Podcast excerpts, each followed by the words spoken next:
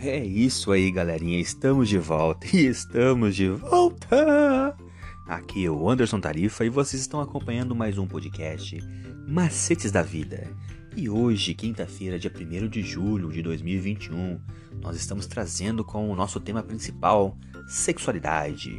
E como o título de hoje, Jesus, o contracultural.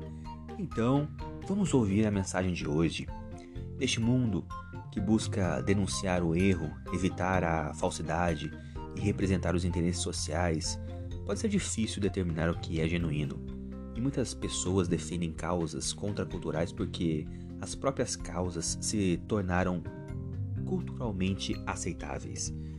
Os princípios básicos do mundo social devem ser justapostos aos princípios básicos que estão profundamente enraizados em nossos sistemas de valores. Jesus não veio ensinar uma mensagem com o objetivo de sermos sempre aceitos, mas veio trazer uma visão do mundo abrangente e incompatível com a mentalidade do mundo. Quando ocorre essa justaposição, há claras dissonâncias com a sociedade, levando o seguidor de Jesus a viver na contramão desses valores. Esse é o início do que é verdadeiramente contracultural. Jesus não veio para mudar os sistemas sociais pelo mero amor de causar mudança social. Da mesma forma, ele não era um eremita que buscava afastar os seus seguidores do convívio social. Ele veio para viver os princípios, ou scripts, as escrituras que forneceram uma estrutura abrangente de princípios e valores que levariam seus seguidores a lidar com todas as formas de injustiça, desigualdade e imoralidade, independentemente de serem populares, modernos ou culturais. Em outras palavras, estar centrado em Deus, seu reino, sua vontade, sua obra, seu poder e seu espírito resultaria na maior contracultura de todos.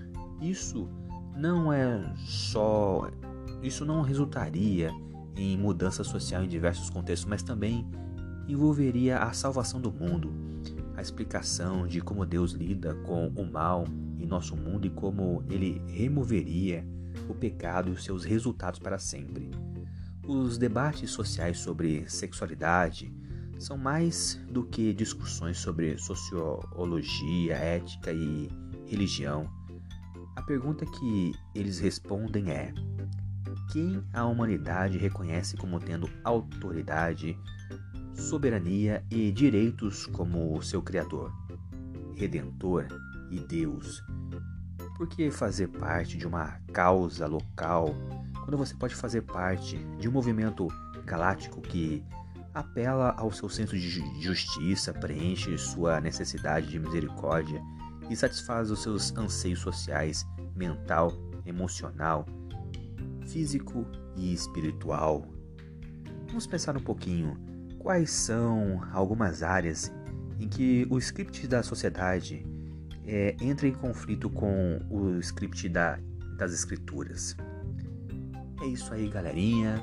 Por hoje é só. Mais uma vez, obrigado pela atenção de vocês. Eu sou o Anderson Tarifa e vocês estão aqui nesse podcast Macetes da Vida. Até a próxima e valeu!